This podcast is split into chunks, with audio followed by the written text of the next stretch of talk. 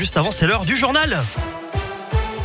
C'est avec Colin Cotte. Salut Colin. Salut Eric, salut à tous. À la une aujourd'hui, un petit garçon percuté hier matin par une voiture dans le centre de Bourg-en-Bresse. D'après la police, l'enfant a traversé en courant sur un passage piéton alors que le feu piéton était justement au rouge.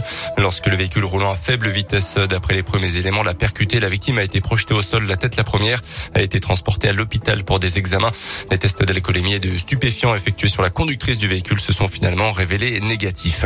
Un théâtre à contre-courant dans l'un alors que les salles de spectacle rouvre petit à petit leurs portes au public. L'équipe du théâtre L'Arfonème à Bourg-en-Bresse a décidé au contraire de décaler l'ouverture de sa saison et de la reporter au 15 novembre prochain, au moins date butoir envisagée pour l'instant par le gouvernement pour la fin du pass sanitaire.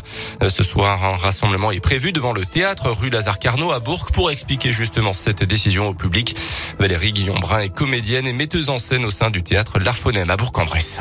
Il n'y a absolument pas de démarche anti-vax, évidemment, puisque c'est pas du tout le propos. C'était simplement pour ne pas avoir à, à trier les gens à l'entrée euh, sur nos spectacles. De, de le décider, c'était simple, parce que c'était clair pour tout le monde. Après, d'organiser de, derrière ça la reprise euh, pour plus tard, oui, ça c'était compliqué, oui, et douloureux. Depuis deux ans maintenant, bientôt, euh, on est fragilisé, forcément. On n'a plus de public dans le lieu, euh, on ne joue plus guère nos spectacles, mais en tous les cas, nous, après le 15 novembre, il est clair qu'on reprendra euh, l'activité du théâtre. Alors euh, c'est compliqué, mais on n'a pas bien le choix. Voilà, nous on s'est dit on va tenir jusqu'au 15 novembre parce que symboliquement ça c'est important aussi le symbole. Et, et à noter que le gouvernement envisage depuis hier de prolonger le pass sanitaire au-delà du 15 novembre justement. Un projet de loi doit être présenté en Conseil des ministres le 13 octobre avant d'être discuté au Parlement.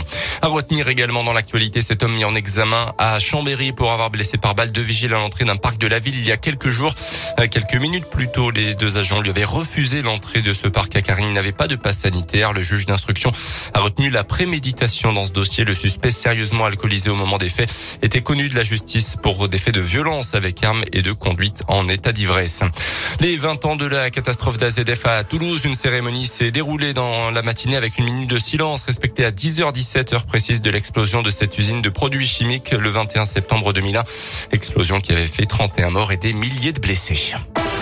Les sports avec le basket et là, après sa victoire à Limoges, la GL a chuté en amical hier sur le parquet de Rouen 85-71. Ultime match de préparation de nouveau contre Rouen samedi prochain avant le début du championnat début octobre. Et puis Slovénie-France ce soir élimination de l'éliminatoire de la Coupe du monde de foot féminin en 2023, c'est à partir de 21h. L'opération mardi de l'équipe de France fait étape à Mâcon tout à l'heure, première étape de ce Tour de France mené par la Fédération française d'escrime après des Jeux olympiques de Tokyo plutôt bon pour les Français, cinq médailles dont deux titres olympiques, la championne d'Europe 2019 Corinne, Coraline Vitalis sera présente cet après-midi à Mâcon.